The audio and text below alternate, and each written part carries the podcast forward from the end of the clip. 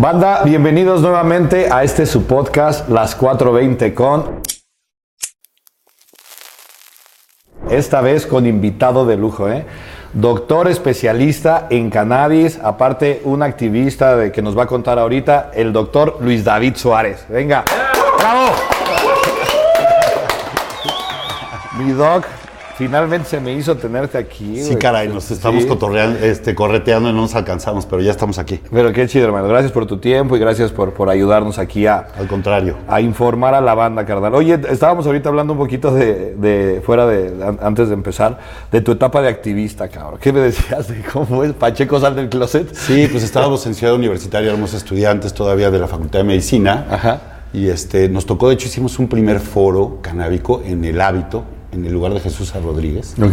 Te estoy hablando en 1992 o 93, tiene que haber sido. Ok. Estaban ahí varios doctores que, no voy a decir sus nombres porque ahora son funcionarios públicos, pero estaban ahí en el, en el foro. eh, De activistas. Sí, de activistas. Ok, Era un foro por la regularización o la legalización de la cannabis, cuando todavía nadie hablaba de esto en el noventa y tantos, ¿no? 93, 94. Hicimos una campaña que era una, como una activación, como lo que llaman ahora una activación, ¿no? Sí. Eh, se trataba nada más de crear conciencia y entonces hicimos una, una foto, un amigo fotógrafo tomó una silueta de un compañero así como el claroscuro, con un porro y saliendo el humito. Ok. Y entonces esa foto en blanco y negro la hicimos estampa Ajá. y le pusimos Pacheco sal del closet. Ok. Y la pegamos. La idea era hacer una marcha en CEU, pero luego ya no nos dejaron hacer la marcha. Ok. O sea, no hubo permiso y ya- ya, eh, no, no había tanta apertura a lo mejor como la que hay ahora, ¿no? Ajá. Pero nos tocó estar de activistas en su momento. ¿Y sí, entonces qué no. hiciste con la estampa? ¿La estuviste pegando en todos los teléfonos? pegamos en todos los teléfonos públicos que había en ese tiempo en el campus de Ciudad Universitaria. Todavía se usaban los teléfonos desde... A mí me tocó ir en CEU en el eh, en, en 92 y pues to- todavía los teléfonos del sismo del 85, ¿no? Que no, no tenías que usar monedas, Sí. eran gratis. Ok. Y servían todos, o bueno, servían un montón. Y luego había también, ya empezaban los de la tarjetita. Ok. Entonces en todo teléfono público le pegamos una de esas estampas de Ok, peluche. qué Bueno, no sé si en todos, pero en muchos. Qué chido, hermano. Oye, y, y entonces muchos de tus compañeros de entonces, activistas, consumidores, ahora son altos funcionarios públicos. Pues no muchos, pero algunos sí. Algunos Algunos, sí. este, eh, transitaron del activismo, estuvieron un tiempo en el servicio público, en, en- instituciones de salud y ahora están también en la política. Y bueno, pues qué bueno, ¿no? Han, han- han ayudado también a abrir camino de alguna forma. Sí, oye, y, y son estos amigos los que luego te pasan buena info porque tú siempre estás bien informado, cabrón. De ¿De verdad, cuando, cuando, no- cuando, ¿se acuerdan de cuando nos emocionaron que iba a haber una ley de uso adulto, que no sé qué? El primero que dijo, nada, fue aquí el señor. Sí. ¿Y por qué o cómo fue ese? Pues mira, la verdad es que eh, este, todos estábamos bien emocionados, ¿no? Estamos, regresémonos, era, fue 2018. 2018, Ajá. cuando el partido que hoy gobierna tenía pues la mayoría absoluta en las dos cámaras Sí. y pues no tenía que negociar con nadie. Si quería pasar una ley, la podía pasar. Si esa ley era sobre lo que tú me digas, lo hubieran pasado. O sea, creo que en ese tiempo aprobaron algunas iniciativas como la de los varios sellos en la comida y no sé qué. Pero esta ley, pues que estaba ya a punto de salir, la verdad es que la mandaron parar desde bien arriba, ¿no? Y Sí. así fue. Y te enteraste. dijiste, Me enteré, Ah, sí, dijiste, ya. No, además también hay que como leer, o sea, la verdad es que, a ver, eh, yo desde el principio le, le- le hubiera, me hubiera gustado darle el beneficio de la duda al gobierno de que realmente iba a regular, Ajá. pero la verdad es que, híjole, es bien difícil eh, creerse estas cucharadas que nos quieren dar todo el tiempo de atole con el dedo, ¿no? O sea, es- claramente nos están dando largas en un tema que- en el que no tienen voluntad política de, verdad. de- de- de- de resolver, ¿no? Y, y la sociedad y sobre todo el tema eh, medicinal, pues tenemos un reglamento, pero no se ejerce. También Sí. es como atole con el dedo, Claro. en realidad, ¿no? Que, que de hecho es ahora lo que iba a preguntar, o sea, en este momento la cannabis medicinal es legal en México, ¿correcto? 100% hay un reglamento que eh, regula el uso del cannabis medicinal en México. Es legal que un doctor te la recete, te la prescriba. Es legal que algún establecimiento que tiene licencia pueda vendértelo o que lo elabore como una fórmula magistral y Ajá. te lo proporcione al paciente.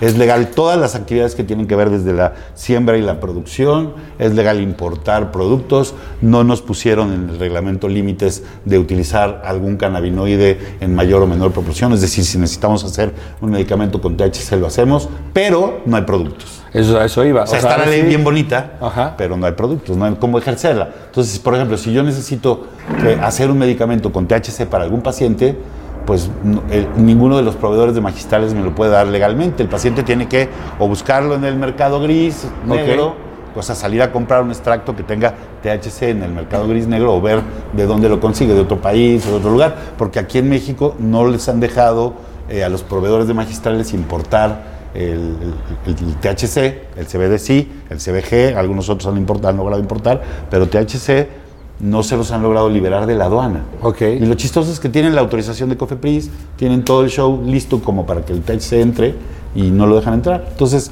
pues seguimos con un reglamento muy cojo.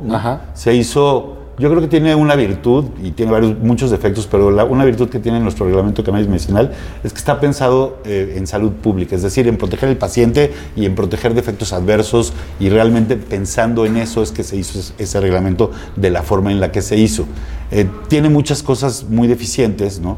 Este, que, por ejemplo, no, no permite eh, la prescripción más que de cierto tipo de productos, como este tipo farmacológicos. Y bueno, eh, en fin, o sea, hay como que muchas cosas que del reglamento que se pueden arreglar y que se podrían mejorar, pero no hay voluntad política, ni de liberar las importaciones de THC, ni de arreglar los huecos que tiene, ni de arreglar las lagunas, ¿no? Porque hoy, hoy por hoy pues todos los productos que están en México y ahorita ya están habiendo problemas legales con algunos, están como suplementos alimenticios y la ley no lo permite. Entonces ha habido una laguna gris y una cierta laxitud del gobierno y entonces ahorita hay un montón de marcas registradas como suplementos, pero de repente dicen, como ya está pasando con algunas marcas que tú también sabes que está pasando eso, pues dice, se acabó, este permiso ya no sirve, vamos por esta marca, ¿no? Ok, sí, Y eso puede pasar para todos esos suplementos porque la ley dice otra cosa. Y en realidad pues nos cerraron la puerta a la industria de, una forma eh, en la que pues todo tiene que ser del lado farmacéutico y tienen que ser medicamentos eh, y no suplementos alimenticios. Y eso pues bueno tendría que estimular a la investigación a la industria más seria y eso no está pasando no o sea, no pasó. O sea realmente el reglamento no es operativo. En algún momento lo será híjole, pues si nos dejaran este, realmente importar más cannabinoides y si... O sea, el tema está en la importación, básicamente, eso es lo que, lo que detiene que esto... No solo en la importación, yo creo que es la voluntad política de todo. A ver, también está proyectos que quieren sembrar y hacer extracción, ¿no? Y que también están parados de alguna manera u otra. ¿Por qué? Porque les faltó el último detalle de no sé qué trámite y en realidad es voluntad política lo que no ha terminado de suceder. O sea, aunque tengamos un reglamento, pues mientras no cambie la voluntad, vamos a seguir atorados. Así, así lo veo yo, tristemente. Y en el tema de uso adulto, pues estamos más que atorados, ¿no? Sí. Este, nosotros el año pasado en la Asociación Mexicana de Medicina Cannabinoide, que tengo el honor de presidir, hicimos una solicitud del Instituto este, de Transparencia para eh, que nos dijeran exactamente cuántos permisos se habían otorgado a, raíz de la declaratoria de la, jurisprudencia, ¿no? Y de, que, y de que ya no tendrías que hacer un amparo, sino ir nada más a pedir el permiso. Que ahorita es así ya, ¿no? Ya, ya no es como tal un amparo, es como una queja de empezó a, funcionar. Nosotros metimos la solicitud en octubre del año pasado y la respuesta hasta octubre del año pasado era cero. Ok. ¿no? O sea, ya había pasado más de un año. Ok. Año y casi, casi, dos, casi dos años. Y la respuesta era cero. Ahorita, creo que a raíz de, los compañeros de Oaxaca o de otras solicitudes que han metido directas, ya se empezaron a otorgar algunas autorizaciones directas de permisos para uso adulto por parte de Cofepris. Bueno, a lo mejor este, pues sí se va a destrabar en algún momento, pero yo, la verdad es que yo no veo que, ahorita vayamos a poder avanzar mucho. Oye, desde, desde el punto de vista como profesional de la salud, ¿Cuál ha sido, en tu experiencia, el padecimiento o, enfermedad, síntoma, no sé, que se beneficiaría más del, acceso a la cannabis como medicina? Bueno, mira, hay muchos, y si lo queremos ver en puntos, en términos de, estadística, pues cuánta gente vive con dolor, ¿no? Y con dolor que no tiene una respuesta eh, adecuada por los medicamentos que utilizamos habitualmente, dolores que se cronifican y que no, no, o sea, el paciente está viviendo un calvario de dolor y que ahí la cannabis yo he visto en muchas ocasiones, dos, tres tomas y el paciente está feliz de la vida, ¿no? Y además, eh, como que los cannabinoides tienen una virtud, porque el dolor tiene muchas dimensiones o puede tener muchas características. No se puede venir de un nervio lastimado, decimos dolor neuropático, puede venir de inflamaciones, dolor inflamatorio, puede venir de este, un proceso nociséptico, ¿no? como de temperatura, etc. Hay muchas fuentes de dolor pero al final el- la forma en la que los tratamos o los medicamentos que tenemos, pues siguen siendo muy limitados. Son ciertas categorías de, de medicamentos. En México, afortunadamente, no tenemos el problema que hay en otros países de crisis de, de opiáceos legales. Aquí tenemos el problema de los opiáceos ilegales, que bueno, tampoco se venden aquí, se producen aquí, Claro. pero no, no, no, tenemos, no tenemos ese rollo. Pero, pero sí tenemos un abuso muy grande, por ejemplo, de otros medicamentos que también se usan para el dolor y que tienen un montón de efectos adversos, ¿no? Ok. Este, eh, como los inhibidores de la ciclooxigenasa, los COX-2 y estos que son muy efectivos, pero también... era como el ibuprofeno o esas cosas. no, esos son este, an- antiinflamatorios ah, comunes, digo, Ok. esos se seguirán usando y tienen su, su indicación, pero tienen un límite, ¿no? No te van a quitar dolores neuropáticos, no van a funcionar en dolores de otro tipo, dolores oncológicos, dolores Ok, que- sí. entonces los cannabinoides funcionan en todo tipo de dolor y además tratan la dimensión afectiva del dolor, que eso es una de las cosas por las que luego cuando se hacen estudios serios con cannabis, eh, eh, pues decimos los médicos, oye, ¿sabes que los estudios no nos arrojan los resultados tan buenos que nos deberían de, que estamos esperando en términos de dolor? Porque es bien difícil que las ratas Ajá. y los modelos animales en donde se hace la investigación, porque no podemos hacer investigación en humanos, no podemos agarrar a un humano y crearle dolor artificialmente, eso lo hacían los nazis, pero no lo vamos a hacer Sí, ya sí, sí. después, ¿verdad? Para, para ver si algo funciona para el dolor. Entonces se, se utilizan modelos animales y las ratas no tienen las conexiones neuronales que llevan la dimensión afectiva del dolor, por Ok. ejemplo. ¿no? He tenido pacientes que luego dicen, oye, pues todavía tengo un poquito de dolor, doctor, todavía me duele la espalda, no sé qué, pero sabe que ya no me duele la vida. Ok. ¿no? Pacientes que, de cáncer o de enfermedades que están con, con temas muy avanzados y que la cannabis pues les da un alivio en un plano emocional y pueden estar mejor con su familia y les mejora la calidad de vida. Entonces, la medicina a veces no se trata de curar todo, pero siempre se trata de ayudar a que la persona esté mejor. Claro. A veces hay cosas que no vamos a poder curar y la cannabis eh, tiene también este tema, ¿no? que tiene una mitificación muy grande. Por un lado, este, en- desde el activismo se ha promovido pues, que cura absolutamente todo y que no tiene efectos Sí. adversos. Y pues, la- el, el lado médico, muy cerrado, dice, no, no, al contrario, no sirve para nada y tiene un montón de efectos adversos. Y ni una ni otra cosa es verdad. Sí. La verdad está muy en el medio y la verdad es que el conocimiento sobre la cannabis y el sistema endocannabinoide pues, es apenas una cosa que tiene 30, 35 años de estarse desarrollando en todo el mundo, ¿no? Claro, está curioso, ¿no? Eso de que nosotros no, no nos enteramos que teníamos un sistema endocannabinoide, ¿no? Que nos deberían de haber enseñado en la clase de anatomía cuando nos enseñaron todos los otros sistemas, ¿no? Si hay un sesgo muy grande de esa parte, que ahorita no sé si ya lo vayan a poner en la en los cursos de, anatomía de la secundaria, ¿no? Pero debería de ir desde entonces, ¿no? Empezarte a educar sobre este sistema, ¿no? Pues sí, desde, por lo menos desde secundario prepa. Es un sistema súper importante. Mientras más sabemos de él, más sorprendente es. Hoy sabemos que no solamente comprende lo, lo clásico, ¿no? Los- lo que todo el mundo conoce, los endocannabinoides, como la andamida, Sí. los AG, los receptores, el receptor cannabinoide 1, el 2 y todos los demás, y, y las enzimas que los degradan. Hoy también ya se incorporaron varios lípidos, varias moléculas que son de señalización lipídica, lipídica que antes no sabíamos cómo caracterizarlas, pero que si vemos su estructura, pues casi son un cannabinoide, se pegan a receptores muy parecidos y regulan procesos que tienen que ver con el sistema endocannabinoide. El sistema endocannabinoide además está muy implicado en la regulación de la microbiota, de esta eh, pues universo de bacterias que viven en nuestro colon y en nuestro cuerpo, y que son la primera barrera del sistema inmunológico. Entonces también el sistema inmunológico participa de la regulación de eso. Entonces, entre factores dietéticos, entre la microflora y el sistema endocannabinoide que está en todo el cuerpo, se crea un sistema que ahora le estamos llamando endocannabinebioma. Ok. Que para no complicarlos con la palabra, piensen en el sistema homeostático maestro, es decir, el que regula la homeostasis, el equilibrio de todos los demás sistemas en el cuerpo.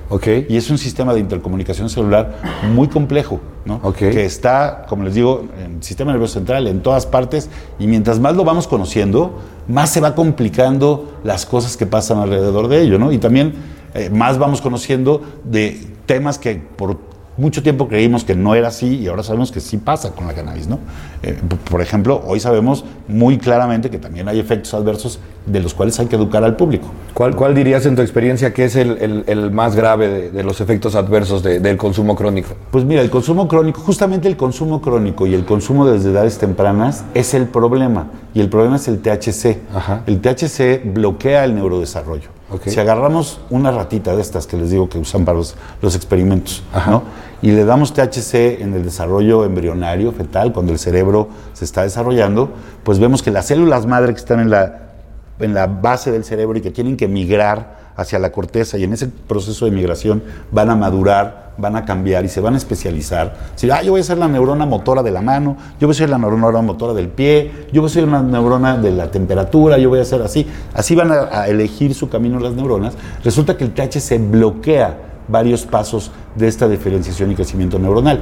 Entonces, si nos exponemos a THC o si empezamos a consumir muy jóvenes, cuando el cerebro está en desarrollo, y si consumimos cantidades muy altas de THC, pues el riesgo primero de que haya un trastorno de neurodesarrollo que luego nos haga más susceptible a tener cosas como depresión, este, psicosis, esquizofrenia, trastorno bipolar, o sea, este, esa- trastorno es- es- esos son como efectos reales del, del consumo a temprana edad. ¿no? A temprana edad, y de- fíjense, a temprana edad, con mucha frecuencia y dosis altas de THC, Ok. es la trifecta perfecta para tener efectos adversos de tipo neuropsiquiátrico por consumo de cannabis. Entonces, pues hay que tener cuidado y si ya empezaron a consumir desde bien chavos, pues de repente piensen en cómo puedo desintoxicar. O sea, ya Aquí ya madre. todos están riendo, o sea, ¿qué, qué onda, cuando ¿no? dijo la trifecta, Aquí varios Ya dijeron, valió. no, pues ya valió. Ya valió. A ver, pero hay manera que pueden, miren, hay cosas que sí ya no van a poder cambiar. Si hubo problemas en el neurodesarrollo, pues van a estar. Pero fíjense, probablemente les voy a contar algo y a ver, van a ver si no les, suena, les resuena con amigos o con gente que han visto.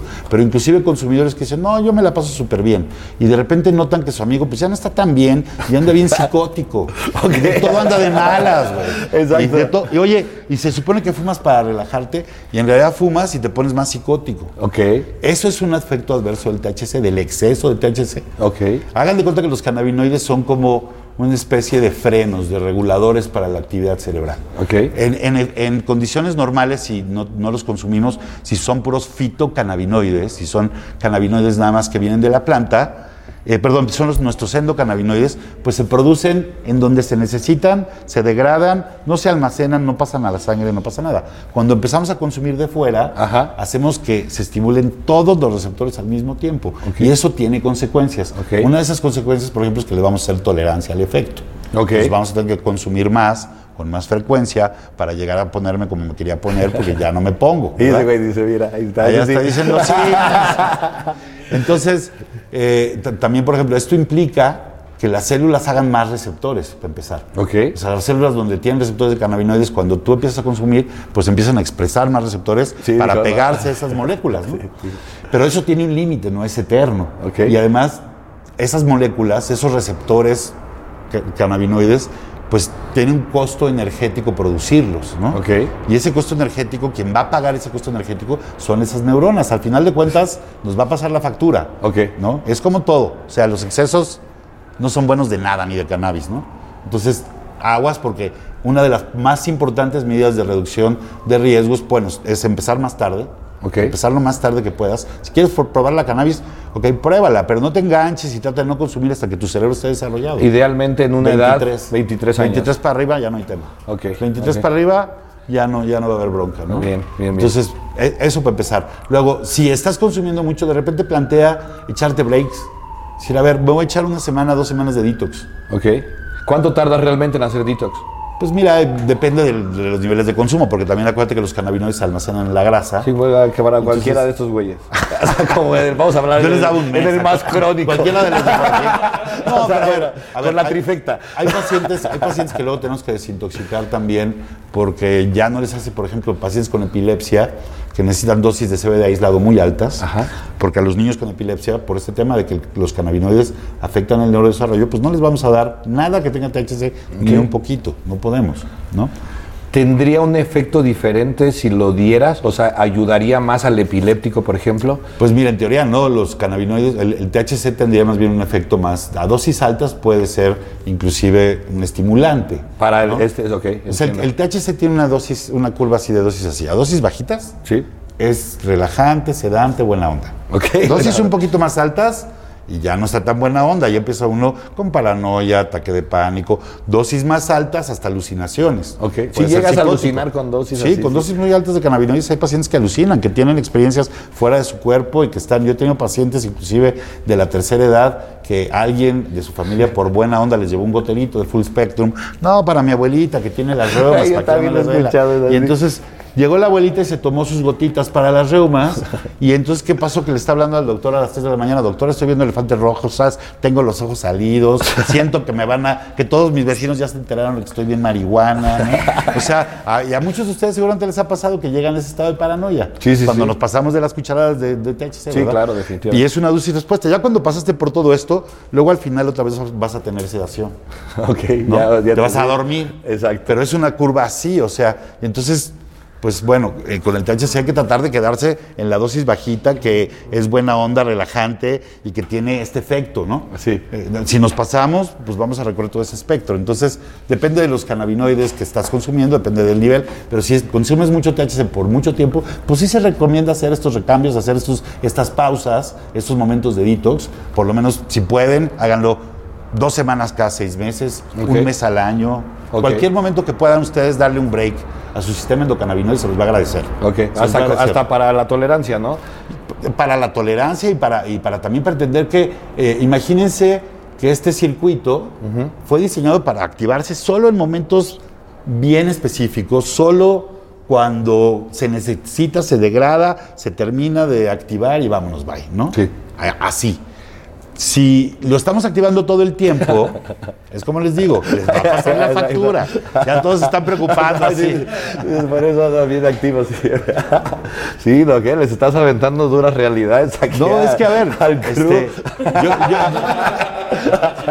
yo creo que, yo creo que tenemos que hablar de esto porque se habla muy poco, les digo. Una estrategia también para que se lograra la regulación del cannabis, los activistas, todos los, lo- o sea, hay que reconocerlo, fue o ha sido pues minimizar los efectos adversos que tiene el consumo de cannabis, pero los tiene. Sí, sí, sí. Y, y ya si estamos hablando en un paradigma de regulación y ustedes están aquí o estamos grabando este podcast en un espacio en donde hay consumo de mucha gente que ya sacó su amparo y tiene su permiso y puede consumir legalmente, ¿no?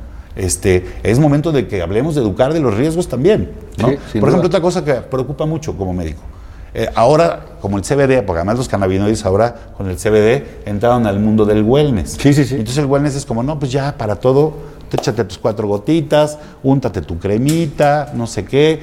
Y hay que tener mucho cuidado, por ejemplo, en ciertos grupos de poblaciones. En embarazadas, hay muchísimas embarazadas, sobre todo en Estados Unidos, que las náuseas del embarazo se las controlan con cannabis. Ok. Y eso está completamente contraindicado, no hay que hacerlo. Si- una mujer epi- está embarazada, tiene epilepsia, y no le podemos dar carbamazepina, la motrigina, valproato y todos los demás venenos porque le podemos hacer daño al bebé, podríamos considerar una excepción para darle CBD aislado. Pero por favor no consuman cannabis en el embarazo, de Y- ninguna y- manera. Pueden usar cremas, si les duele la espalda pónganselo tópico, se absorbe muy poco, casi muy poco pasa la sangre, les va a alivianar ahí tópicamente, pero por favor no consuman cannabis. Ni CBD, les voy a decir por qué, porque no conocemos lo que pasa con el CBD. Sí. Todos los estudios que se hicieron en el neurodesarrollo con los cannabinoides en los 80s se hicieron con THC. No sabemos, no tenemos evidencia. Entonces decimos, ¿es inocuo? Puede ser. Sí. Pero ¿y si no? Ok. Entonces no corran el riesgo, no vale la pena. En esos momentos no hay que consumir, en el embarazo. ¿verdad? Durante la lactancia.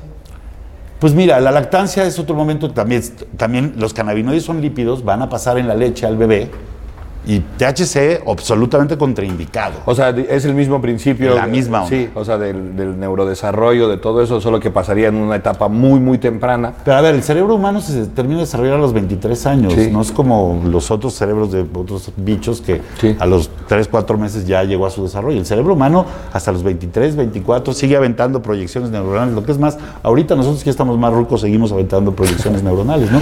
El cerebro es de los pocos órganos que se puede reparar a sí mismo. Antes creíamos que no, el cerebro, eh, las neuronas no se reproducen. No es cierto, hay neuroplasticidad, Ok. y hay reparación de circuitos neuronales, por eso hay tanto interés ahora en cosas como la psilocibina o los adaptógenos que generan regeneración del cerebro. El propio CBD genera regeneración del cerebro y así nos ayuda para la depresión, ¿no? Porque estimula una proteína que se llama, bueno, tiene un nombre muy raro, pero es la proteína que le dice a tus células madre que se hagan neuronas. Ok. Se llama Brain Derived Neurotrophic Factor. Ok, ok. ¿no? Y casi todos los psicodélicos que generan una mejora y que te quitan la depresión y que hoy está todo el hype de todo esto, es porque trabajan sobre este receptor o sobre esta molécula que estimula un receptor para que las neuronas se, se reparen y hay- hay- avienten nuevas conexiones y aprendan nuevas cosas, ¿no? Entonces, así es como los psicodélicos o los cannabinoides nos pueden ayudar para. Pero tenemos que entenderlos. Y para entenderlos hay que hacer investigación, hay que hacer ciencia y hay que hacer eso en forma adecuada y decente y, y como debe de ser, ¿no? Sin saltarnos pasos y trancas. A huevo. Oye, hermano, y qué bueno que tocas este tema. Digo, no tenía pensado preguntártelo, pero ¿qué, qué tanto sabes del potencial que tiene la psilocibina para tratar la depresión? Bueno, mira, es justo lo que te digo. Lo, que, lo poco que sabemos es que aparentemente la psilocibina, el, LSD, la ketamina y algunos adaptógenos lo que hacen es estimular este receptor que se llama NMDA, NDMA, receptor. eh, ¿MDMA? No, No. NN.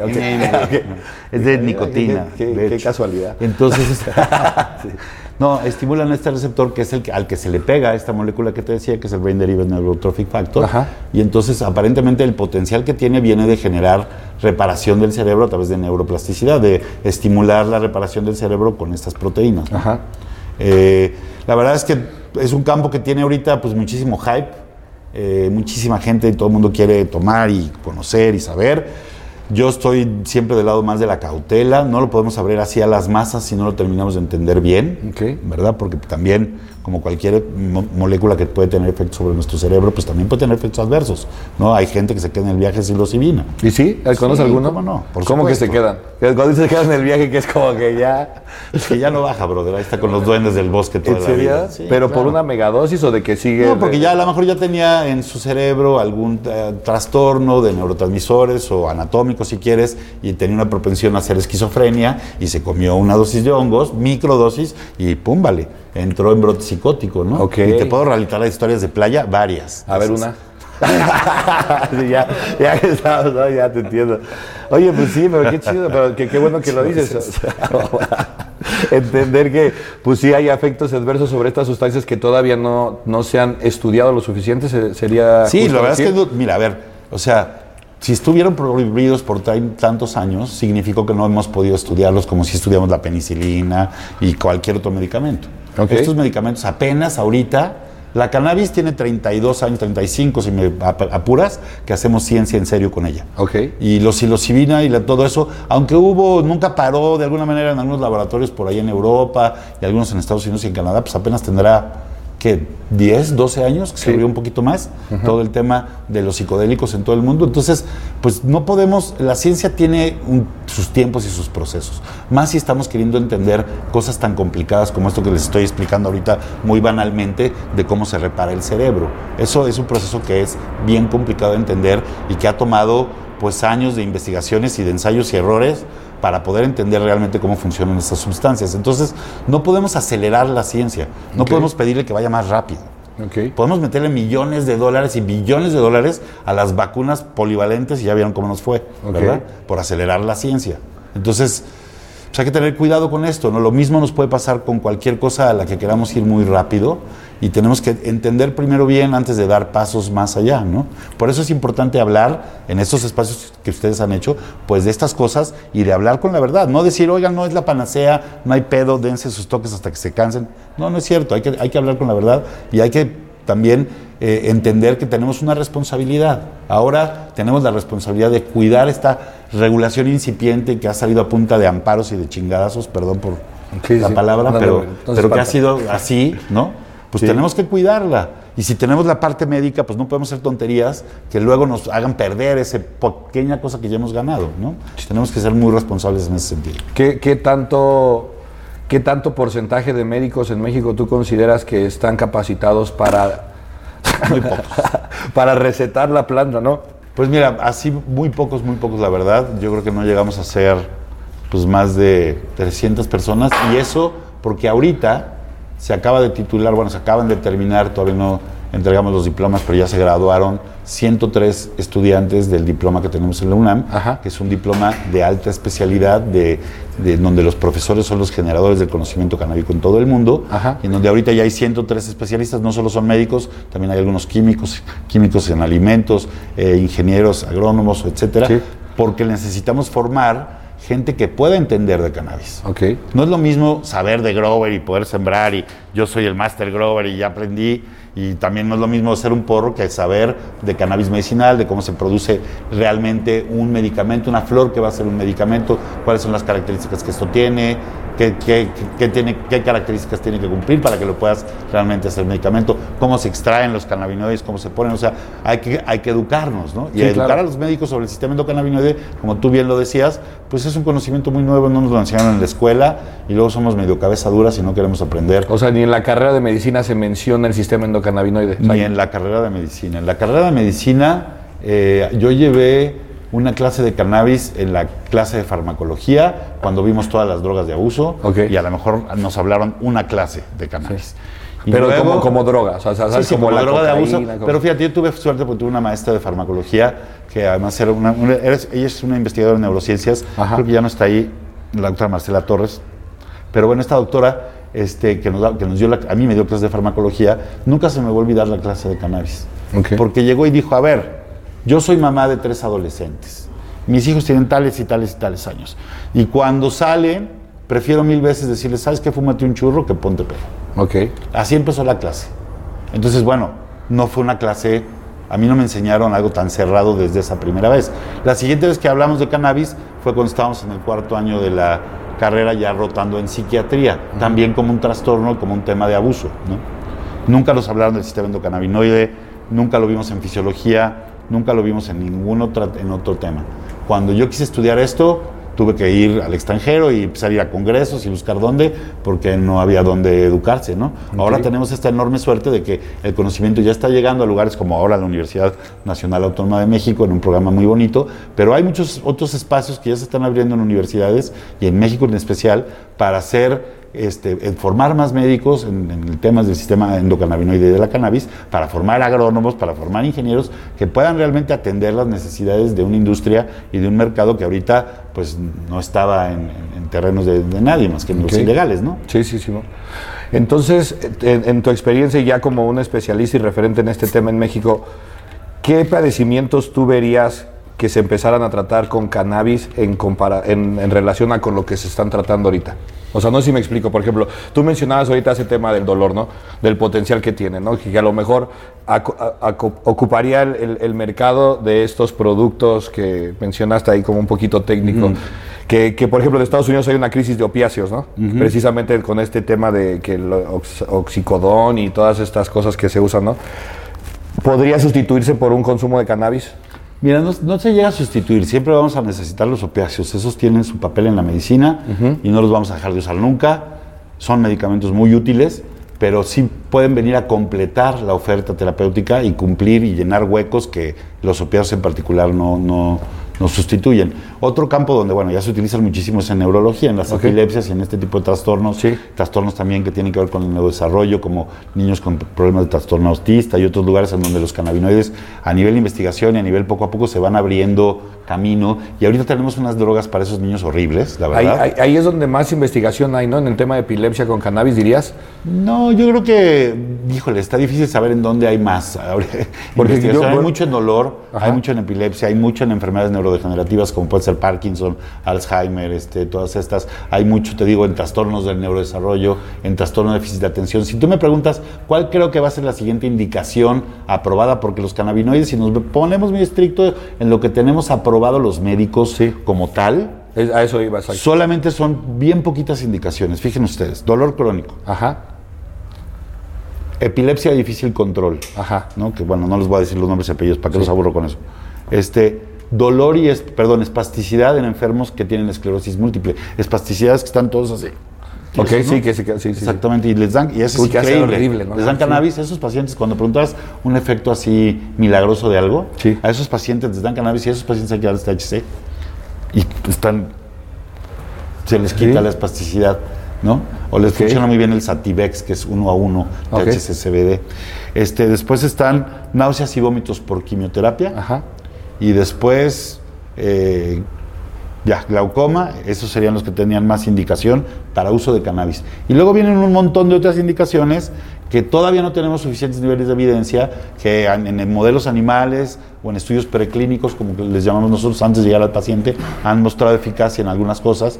Hay muchísimo, la cannabis es una planta que la conoce toda la humanidad, Sí. está en todo el planeta Tierra, empezó a utilizarse en cuanto, 5.000 años antes de Cristo, lo han utilizado todos los pueblos. Entonces todo mundo conoce la cannabis. Todo mundo tiene una prima, una abuelita, un familiar que hace su alcoholatura para las reumas, ¿no? Vengo a estar en Oaxaca, como sabes, y ahí en los pueblos de allá originales nos dijeron, mire, aquí la tradición es, curamos el mezcal y hay todos, en todas las casas hay un mezcal con una hierba de cannabis, una rama.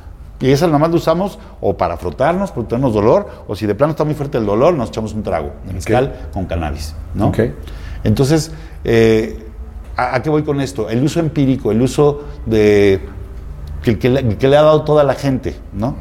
Este, es muy extendido, mucho más que el uso médico. Y cuando, cuando hacemos investigación con eso tenemos el problema de que se sesga porque se lo estamos preguntando al sujeto que usa y obviamente pues el sujeto que usa te va a decir que le va muy bien, ¿verdad? O sea, no es uno, nunca muy objetivo con estas cosas. Y, eso tiene, un, tiene un, digamos que le resta puntos en cuanto a la, al peso de la evidencia científica a este tipo de investigaciones o a este tipo de, reportes anecdóticos. Dentro de la escala de la evidencia médica, pues no tiene mucho peso pero cada vez va a tener que tener más peso porque, por lo que te decía, la cannabis trabaja en unos circuitos neuronales que no tienen los animales ni las ratas. Esta dimensión afectiva del dolor, no hay ningún bicho que la pueda replicar. A lo mejor los delfines, pero no te van a prestar delfines para hacer esta investigación, ¿no? Tampoco te pases. Entonces, pobres delfines. Entonces, a lo mejor nunca vamos a acabar de hacer la ciencia de, tan dura como la requiere la ciencia moderna para tratar de entender la cannabis y, y lo que pasa entonces tenemos que ver lo que pasa necesariamente con los usuarios. Si requiere... hay muchísima gente que usa cannabis no para ponerse chido, sino porque le duele la espalda, porque no puede dormir, que usa la cannabis en forma empírica, pero, pero, para, pero por temas medicinales. Y que le sirve. Y que le sirve. Y que no necesariamente es medicinal como te tiene y con que no necesariamente pasó por todo el proceso farmacéutico. Entonces, mira, eh, yo la verdad es que eh, trato de tener una postura muy abierta y de, y de entender en el momento en el que estamos me toca como, como coordinador de un diplomado académico tener una postura muy dura y muy científica, pero entiendo en mi práctica, veo otras cosas. Y tengo que tener esa apertura de decir, bueno, pues mira, está funcionándole de esta forma. Está mal, no lo debería hacer así, pero le está funcionando. ¿No? Pues es lo que importa. O sea, si yo veo mi libro, digo, no, puta, no, no, lo hagas así. Pero le veo al paciente feliz y digo, puta, pues hazlo así. Sí, estás bien. Es como más de precisión, ¿no? Es más por individuo que tratar de generalizar, ¿no? Es otro tipo de... Sí, definitivamente la medicina basada en cannabis es una medicina individualizada eh, per se. Sí, completamente, ¿no? Tiene que individualizar,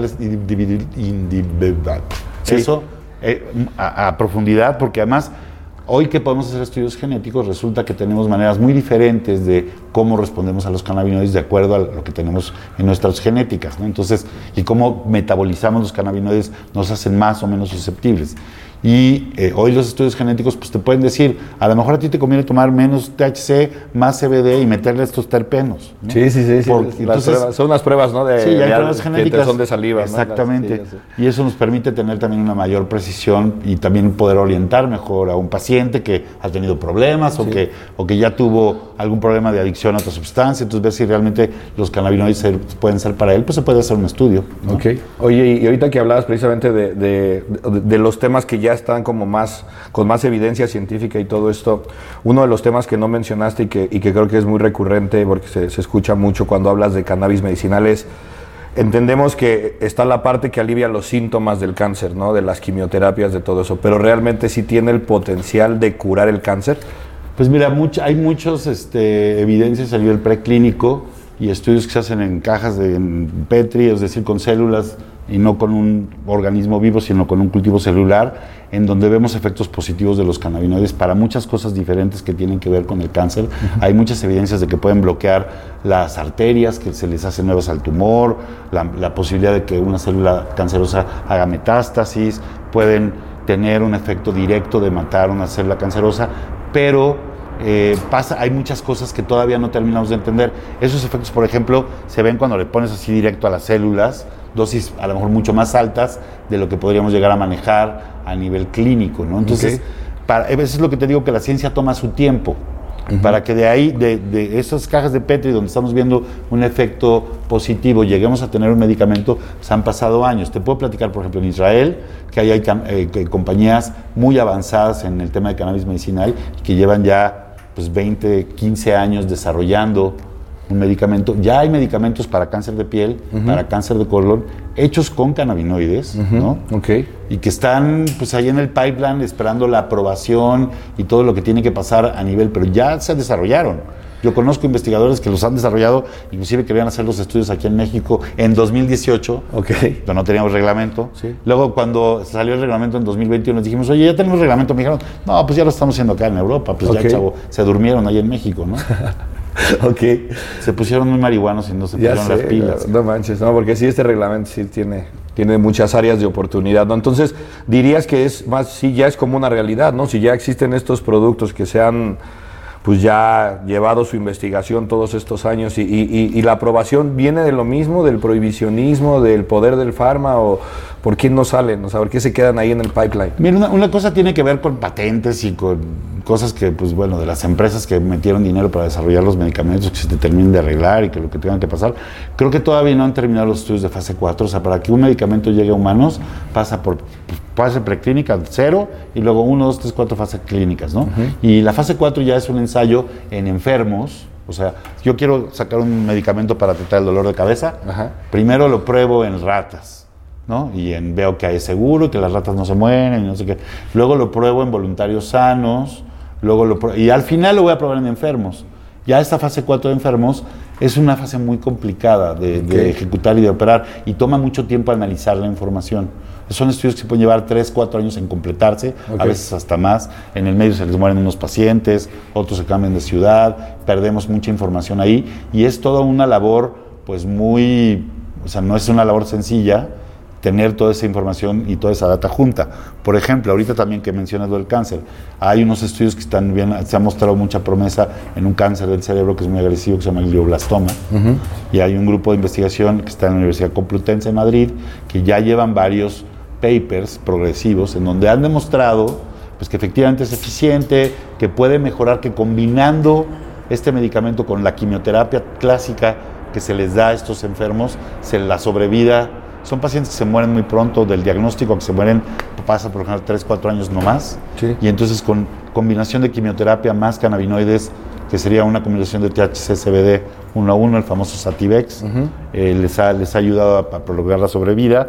Y ahí se está generando la investigación. Lo que pasa es que todo el mundo quisiera una panacea o una cura milagrosa, sobre todo para el cáncer, y no la hay. Ajá. ¿no? O sea, todavía no la hay, ni va a ser la cannabis. La cannabis, lo dice muy bien el doctor Lumir Janus, maestro de nosotros en el diplomado, dice, la cannabis no sirve para todas las enfermedades, no sirve para todos los enfermos, no sirve para todos los momentos de la enfermedad de un paciente. Entonces, es como cualquier medicamento. Si lo vamos a usar médicamente, tiene su momento, tiene su indicación, tiene su contraindicación, tiene su tiempo en el que se tiene que terminar el uso y listo. ¿no? Ok.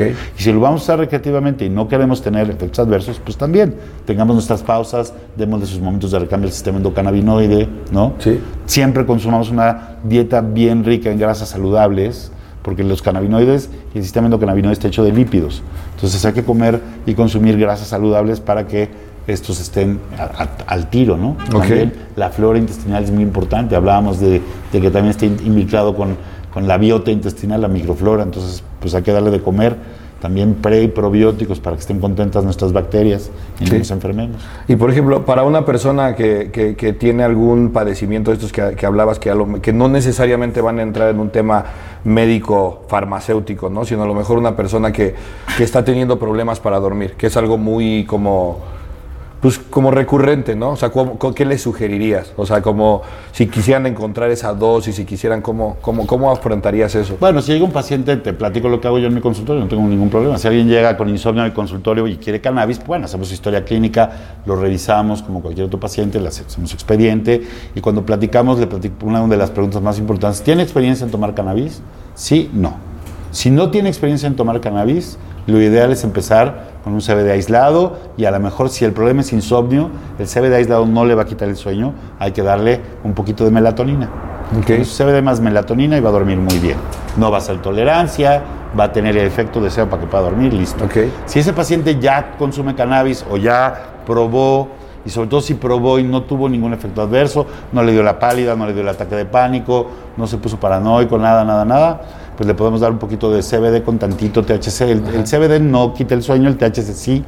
Eh, dosis bajas pueden ayudar, como te decía, y a lo mejor hay pacientes que encuentran una dosis baja, pero el problema de eso es que a, ese efecto del THC por lo general le hacemos tolerancia. Ok. Entonces luego van a estar dosis más altas de THC para dormir y luego dosis más altas y más altas y más altas y eso ya nos complica, nos mete a lo mejor en el terreno de los efectos adversos. Porque también el uso de cannabis medicinal, si usamos productos de THC muy concentrados o altos en forma de gotas o extracto, pues también nos puede dar efectos de mucho THC como si te estuvieras fumando 400 dabs, ¿no? Ok, oye, y ahorita que mencionabas eso de la pálida, hermano, médic- médicamente, ¿qué es la pálida, güey? ¿Y qué tan peligrosa es, güey? Porque, Bueno, a ver. Porque mucha gente va al hospital por pálidas, ¿no? Siguiente, siguiente consejo en la reducción de riesgos. No mezclen sustancias, sobre todo si son la primera vez que van a probar o si no tienen experiencia.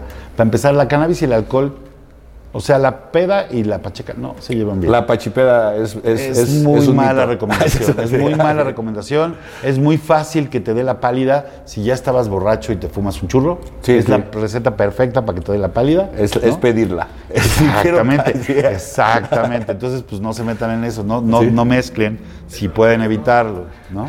Este, mira, hay muchas teorías sobre la pálida, pero una de las cosas que pasan es que los cannabinoides demandan mucha energía a nivel cerebral. Entonces, si tienes una dosis muy alta de THC, de repente, pum, todo acá se activa y la glucosa, el combustible con el que tus células neuronales trabajan, se te va. Entonces, brr, se baja la presión, sí. te pones pálido y te vas a desmayar. Porque ya no hay gasolina para que las células trabajen. Ok. Toda se gastó en el arrancón del THC. Ok. Ah, ¿viste? Entonces, si vas a correr un maratón... Eso es una pálida, eso fue lo que pasó. Dosifica. Exacto. También, bueno, tiene que ver mucho con deshidratación. Ok. Por lo general estás deshidratado, ¿no? La famosa seca. Sí. ¿no? De, de quien, quien fuma cannabis o quien consume. Este, ¿Qué otra cosa puede pasar ahí? Eh, si hay taquicardia y todo esto, pues te da eh, inclusive el ataque de pánico, sudoración fría, es como una reacción vagal.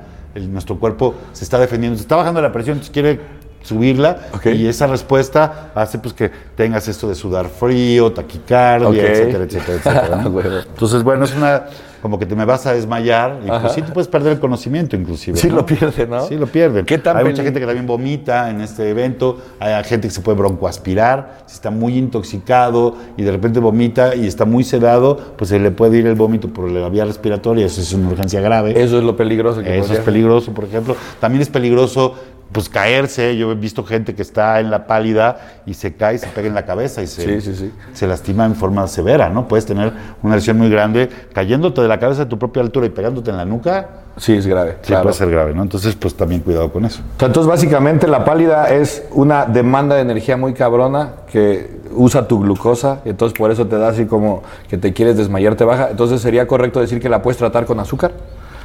Bueno, a ver, uno de los remedios si te dio la pálida es darle algo dulce al paciente, darle, darle algo que le pueda ayudar a, a este déficit de glucosa. Pero otra cosa muy importante también es hidratarse. Ok. Este, si, sobre todo si estás muy estimulado y si te está dando el ataque de pánico, pues un lugar callado, tranquilo, salirte del rebe, ¿no? Sí. Irte a un lugar tranquilo donde no haya mucha estimulación con alguien en el que puedas tener confianza, ¿no? Sí. Y a que pasen los efectos. Ok. Por lo general pasan los efectos. Ahora la pálida, y si ya te digo, si ya te bajó la. te- el problema es que no te desmayes, ¿no? Sí. Que te caigas, que no broncoaspires. Sí. O sea, que estés siempre como cuidado, Exacto. ¿no? Sí. Entonces, pues también traten de, si van a consumir, háganlo con amigos o con alguien que los pueda cuidar. Cuídense entre ustedes. Este, si ven que ya se le están pasando las cucharadas a su cuate, díganle. Oye, güey, ya te llevas 10 gap dabs, pa- compadre, ya párale, ¿no? No le acepten un Daval B, güey. O sea, porque, porque mira, ¿eh? Ah, huevo, carnal. Oye, pues, pues, pues chido. Y, nada más quería regresar un poquito al tema ya para, si quiere ir cerrando esta parte médica.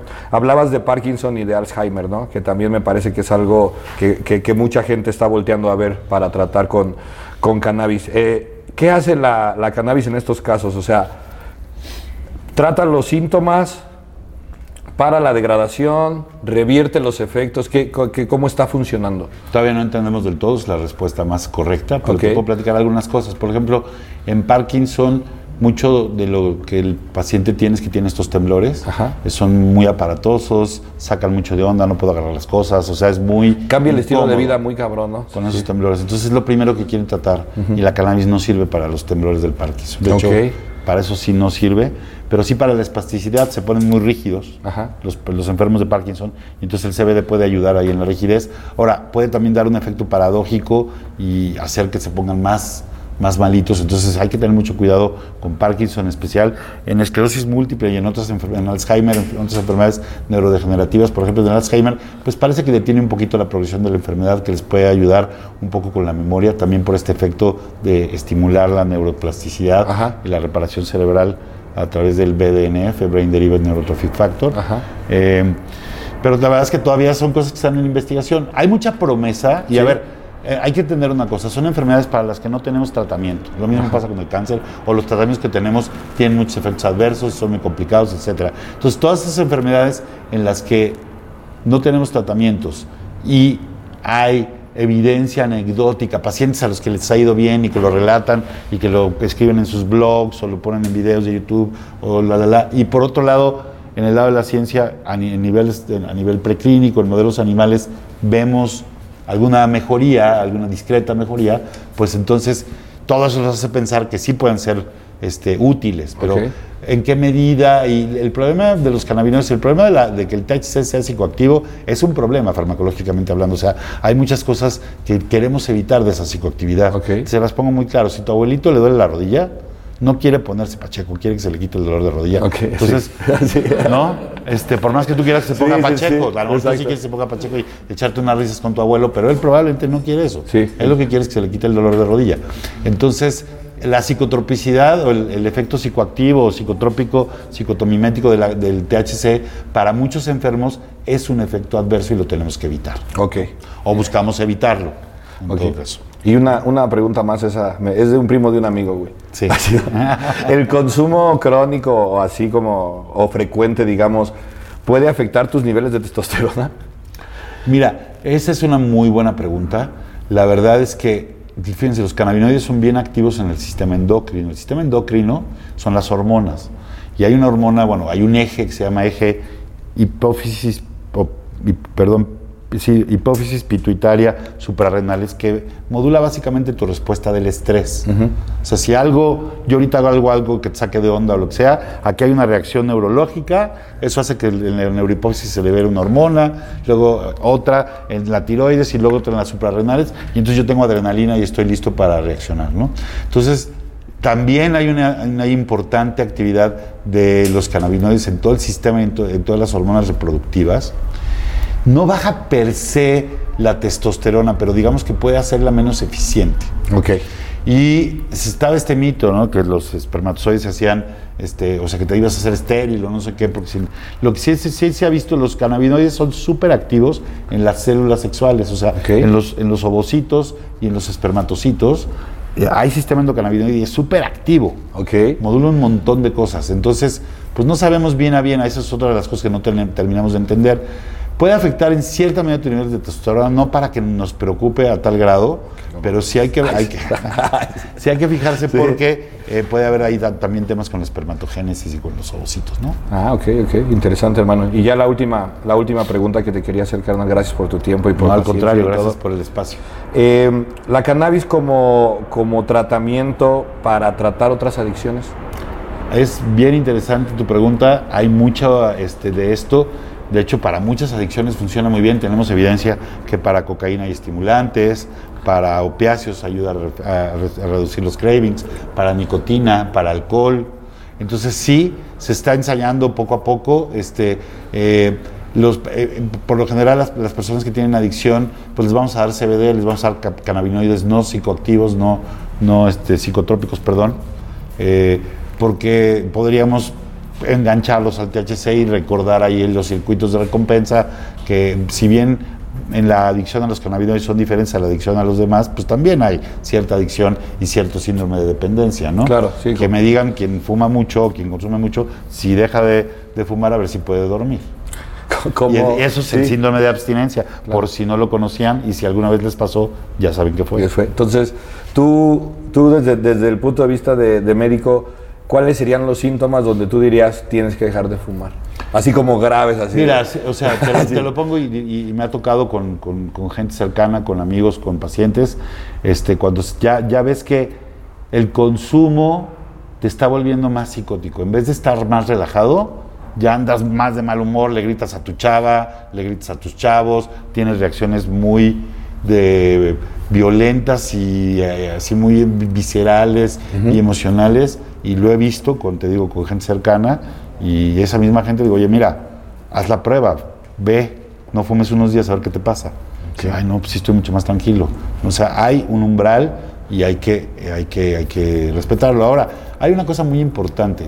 Eh, muchos de los daños que se le atribuyen al cannabis a corto plazo la verdad es que no existen, son efectos del, de la intoxicación aguda y ya que pasa la intoxicación aguda se revierten. El problema son, y lo repito, dosis altas de THC concentrados que tienen más de 20, 25, 30, ya ni les digo los DAPs, 80, 100 de THC, ¿no? este, dosis muy altas de THC muy frecuentemente y desde edades muy tempranas. Esa es la trifecta.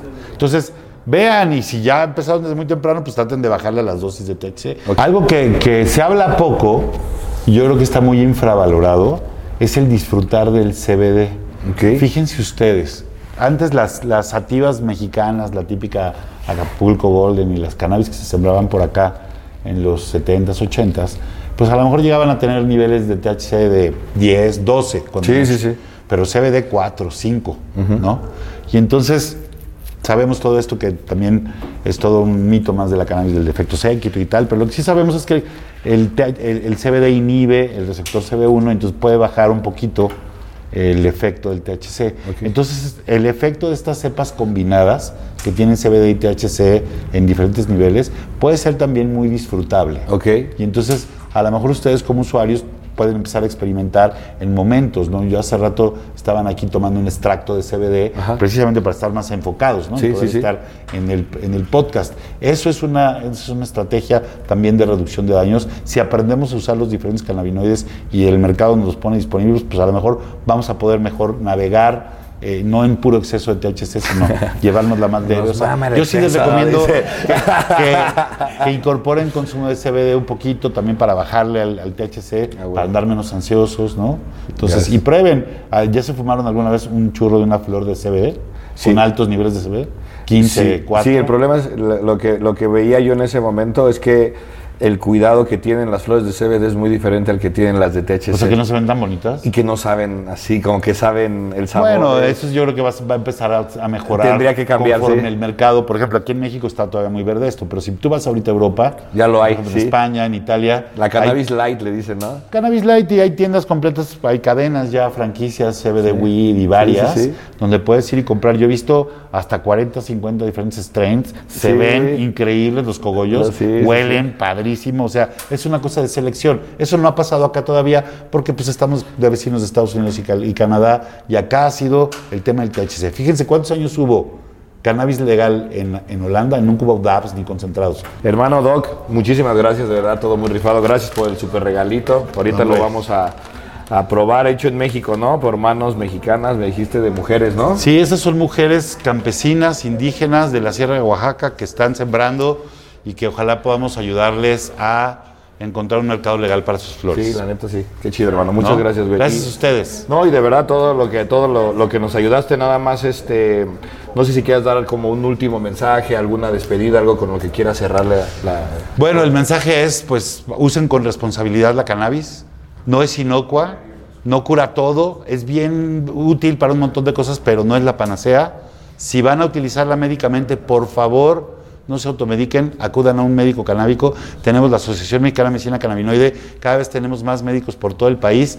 Pueden entrar a nuestro sitio web que es www.amcan.org. Ahí está el teléfono, ahí está el, directorio de profesionistas que estamos actualizando ahora con 103 nuevos médicos que se incorporan a dar ya consulta con mucha eh, ciencia y con todo el backup que se requiere en medicina basada en cannabinoides. Entonces, el mensaje es sean responsables nada más.